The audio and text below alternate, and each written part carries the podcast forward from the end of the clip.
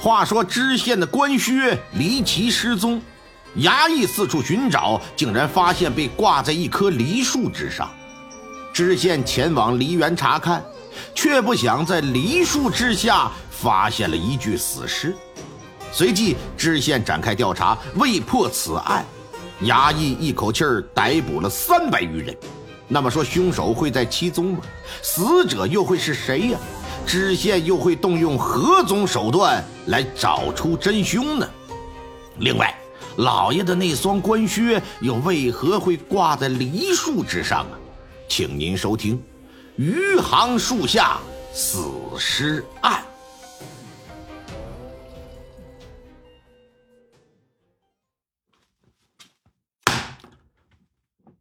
野草闲花遍地愁，龙争虎斗几时休？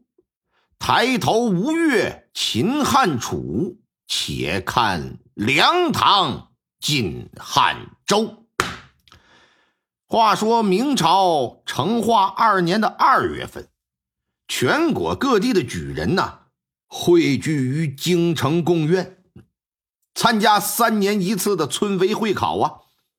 经过三天紧张的考试之后啊，竟有三百人中第，成为了贡士。随后呢，一众人等又参加了殿试，排出名次之后啊，即为进士了。这一年的会试当中，中进士年龄最小的只有二十岁，而且成绩非常好，他考取了二甲第十二名，也就是总榜第十五名啊。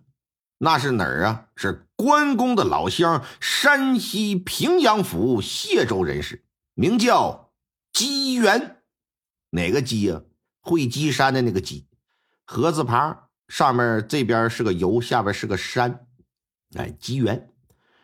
姬元出身于官宦世家，而且是家学渊源呢。其太爷爷就是举人出身。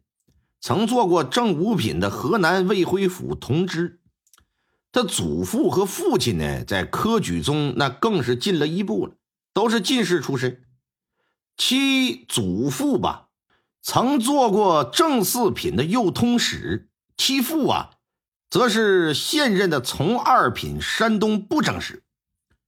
出生于这样的家庭，家里对机缘的要求啊，不仅非常严。而且对他的前途也是充满了期望，机缘呢也不负家里之期望啊，天生聪慧，哎，在谢州当地自幼就有神童之美誉，六岁就能写七言诗，十岁就能长篇大论写一首好文章。自参加科举考试以来呀，从同试到乡试再到会试，都是一次考中。且在同事和乡试中啊，那都是当年得了第一名了。虽然说没有达成连中三元的愿望吧，但机缘对于自己的表现和名次还是非常满意。他第一时间给家里写了封喜报，他相信家里人也一定得挺高兴。成了进士之后啊，他被任命为浙江省杭州府余杭县知县，随即这就赶赴杭州，走马上任。在古代呀，二十岁的年纪啊，不能算是很小，可放在官场之中，那绝对是婴儿级的年龄了。二十岁，你想走仕途进官场，那你不是个小孩吗？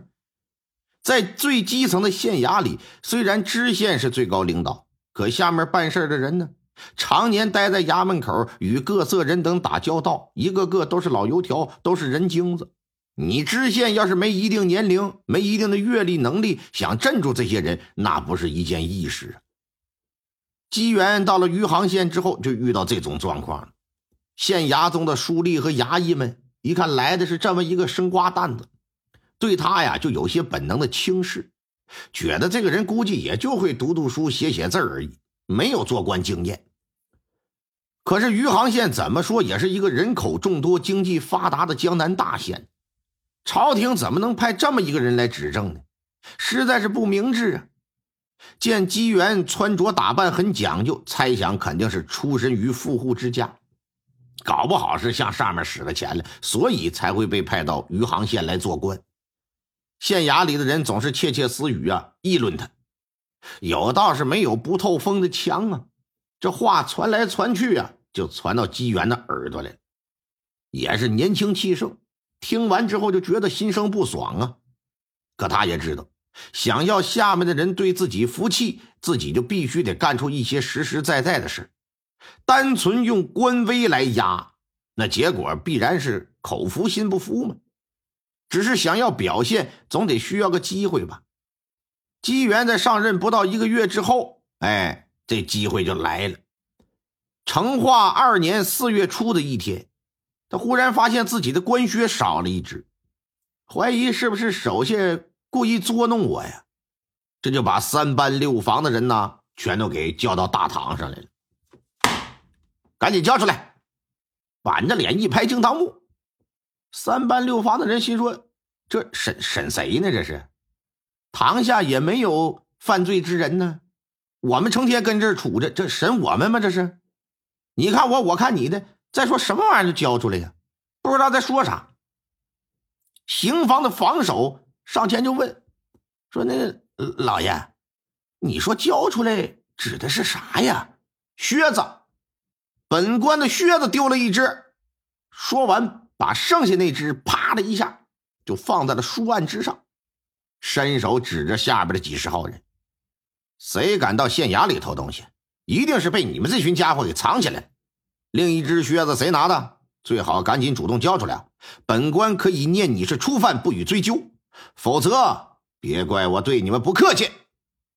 哎，大家伙更懵了，纷纷表示不是我们拿的，跟我们无关。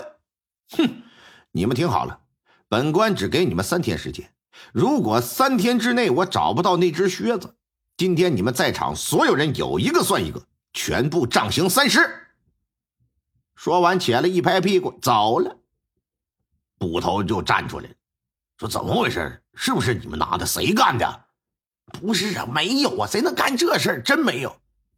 那那还愣着干啥？出去找吧！”大家伙说完就走，剩下的人一个个也是眉头紧皱，唉声叹气，好似哑巴吃了黄连，有口难言呢。虽然都觉得自己冤，可是知县大人限期三日内找到。哪敢不找？其实丢一只官靴吧，对于他做官而言没什么影响，但这种事儿那是可大可小啊。机缘在意，他就是一件大事三班六房的人也看出他在意来了，知道如果是找不着，那可就惨了。